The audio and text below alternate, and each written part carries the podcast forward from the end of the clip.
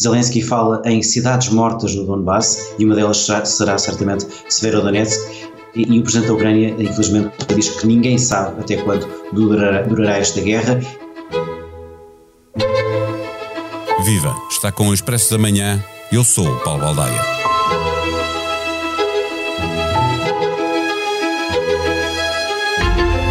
Ao concentrar o seu esforço de guerra no Donbass, os russos corrigiram o erro inicial que transformou a tentativa de dominar Kiev um fiasco. Nos primeiros dias da invasão, contando com facilidades que nunca existiram, atacaram a capital, atacaram outras cidades a norte, no leste e no sul da Ucrânia. O falhanço mais evidente para um exército incomparavelmente mais forte que o exército ucraniano foi, por certo, desvalorizar a determinação de quem tem que defender o seu território, mas também a incapacidade logística que deixou os militares russos sem reposição de combustível, armamento ou alimentação.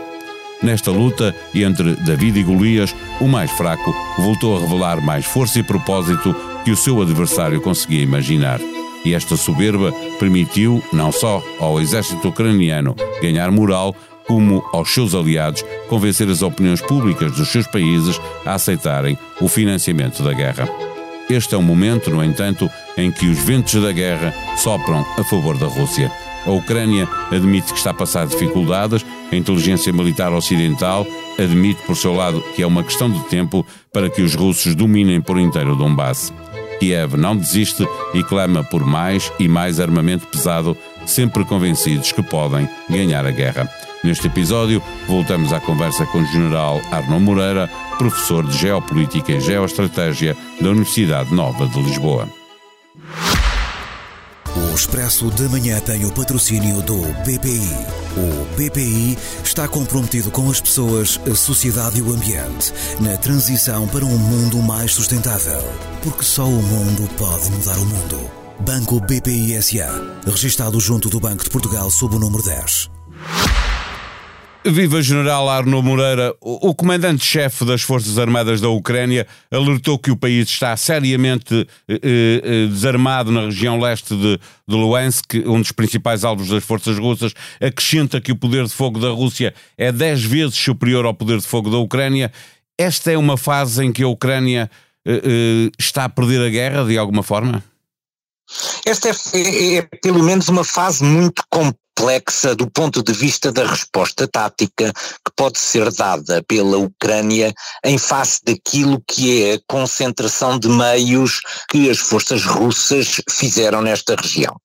Esta batalha do Donbass uh, acaba por adquirir um, um simbolismo próprio, porque quer os russos, quer os ucranianos entenderam que este era um local adequado para uma confrontação, uma confrontação séria entre aquilo que por um lado é a vontade de atacar e por outro lado é a vontade de defender.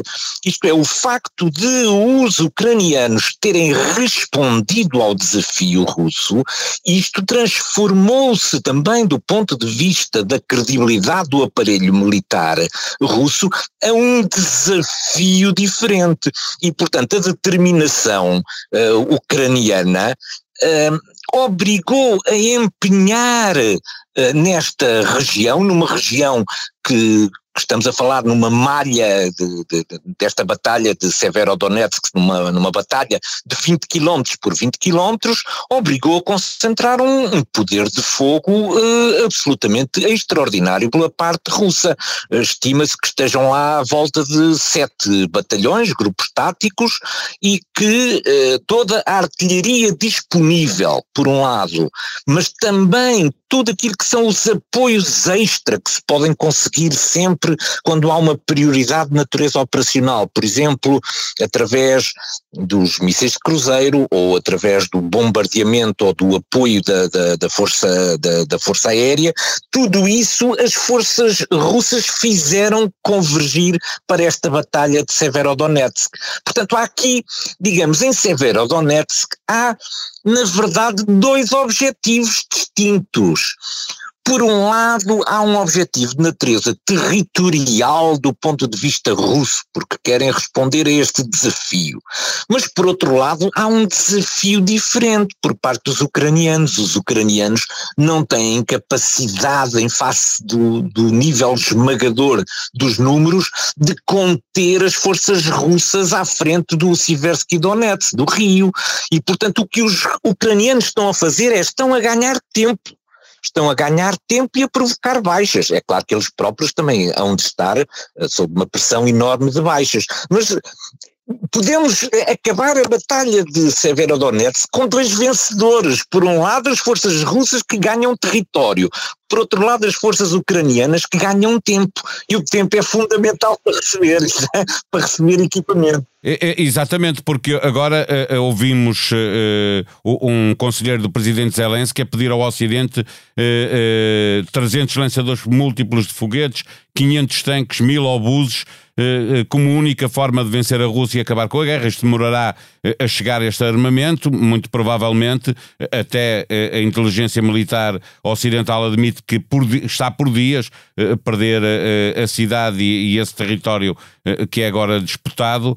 Eh, eh, entendo que há um risco de haver um, um, desentendimento sobre o esforço de guerra ou esta quarta-feira, no dia em que houver uma reunião entre ministros da defesa dos países aliados para discutir doações, a Ucrânia voltará a contar com, com o apoio dos ocidentais? É muito eh, interessante essa questão porque ela aplica-se exatamente aos dois lados envolvidos.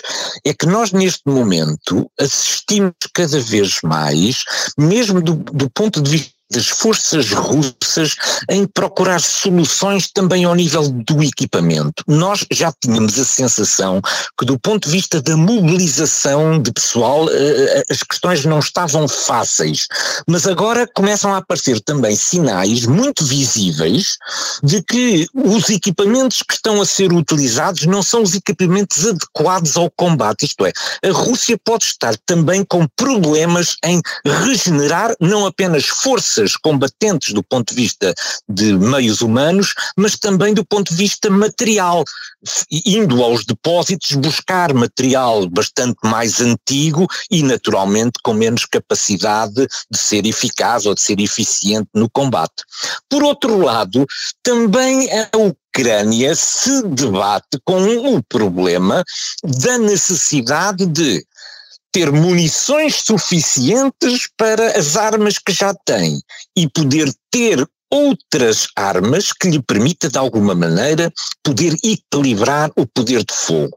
Portanto, nós estamos porque uh, uh, as contas quando foram feitas, uma, uma, uma guerra consome imenso material além do conjunto de baixas enorme que provoca, também tem, tem taxas de consumo de munições absolutamente incríveis. Ora, o que acontece é que se o conflito tivesse durado apenas três semanas, naturalmente que a, a Rússia teria, não teria, digamos, problemas em renovar os seus estoques. Mas como já vamos em mais de 100 dias, ambas as partes começam a ter problemas nas suas cadeias logísticas de reabastecimento. É claro que o problema da Ucrânia é mais complicado, porque a Ucrânia depende muito daquilo que é a vontade ocidental e, portanto, a vontade ocidental tem que se manter unida enquanto durar o conflito da Ucrânia.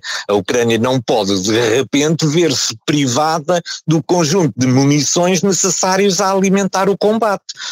A, Ucrânia também lembra que os aliados não podem enviar armamento pesado para uh, uh, uns dias para uma guerra que pode demorar meses, não é?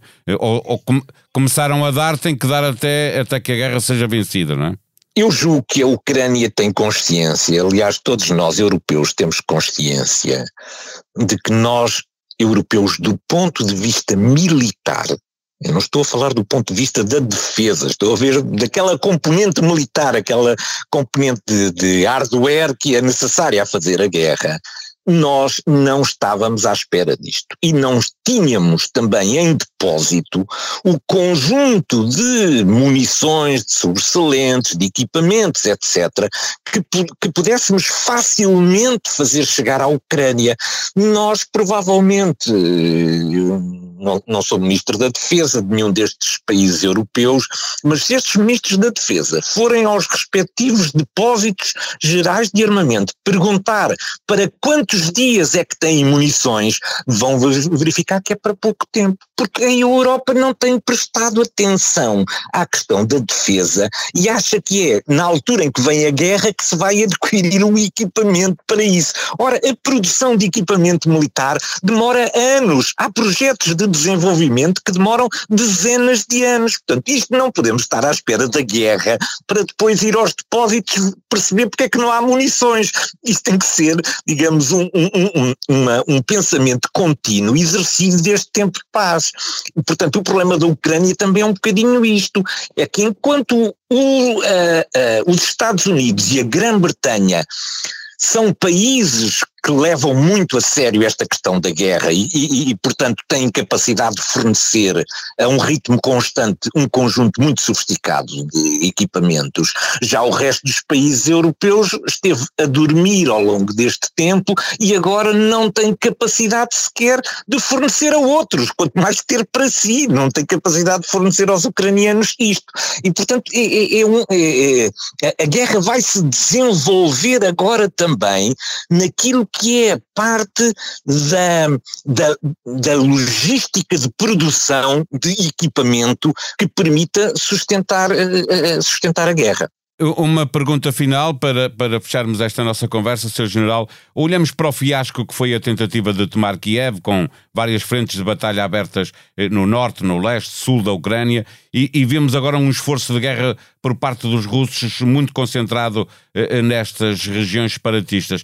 A Rússia aprendeu com o erro inicial, está agora a tirar proveito eh, eh, do superior poderio militar, eh, porque também do ponto de vista logístico e, e, e do ponto de vista de concentração de, destes batalhões à volta de uma cidade, permite-lhe estar a ganhar estes dias de guerra? A, a, manobra inicial era uma manobra que implicava a sincronização de vários esforços simultâneos. Isso não foi possível de fazer.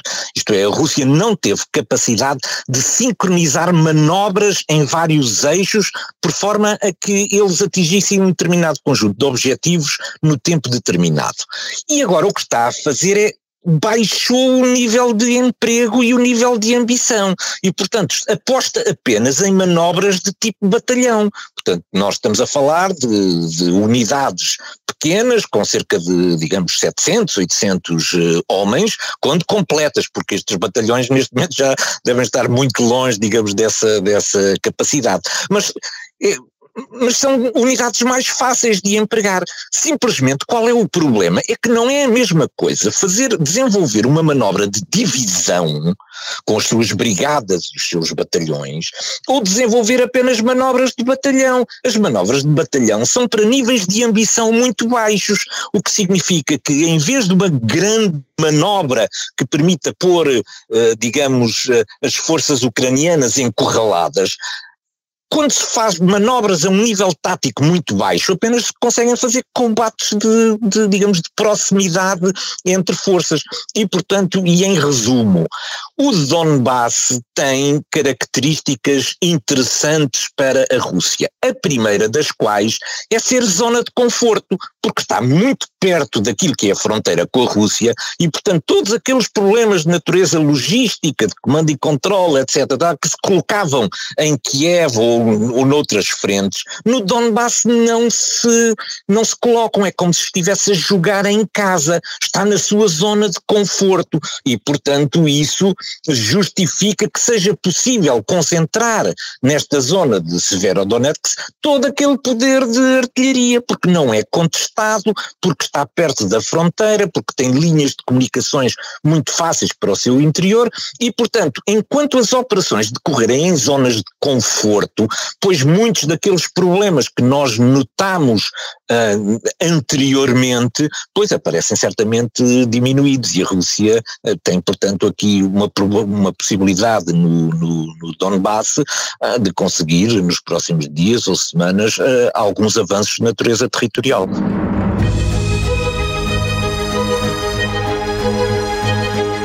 Em expresso.pt pode acompanhar ao minuto a guerra na Ucrânia. Um cargueiro com 18 mil toneladas de milho da Ucrânia chegou à Espanha esta segunda-feira, depois de o país ter estabelecido pelo menos duas rotas, através da Polónia e da Roménia, para começar a escoar os cerca de 30 milhões de toneladas de cereais que tem armazenados no seu território.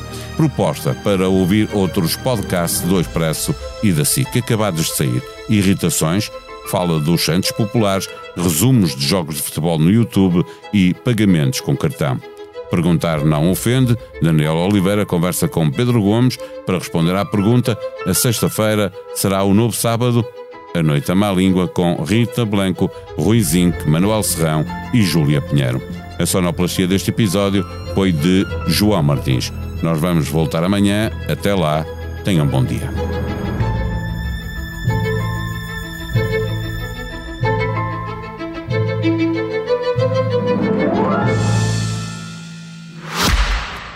O Expresso da Manhã tem o patrocínio do BPI. O BPI está comprometido com as pessoas, a sociedade e o ambiente na transição para um mundo mais sustentável. Porque só o mundo pode mudar o mundo. Banco BPI SA. Registado junto do Banco de Portugal sob o número 10.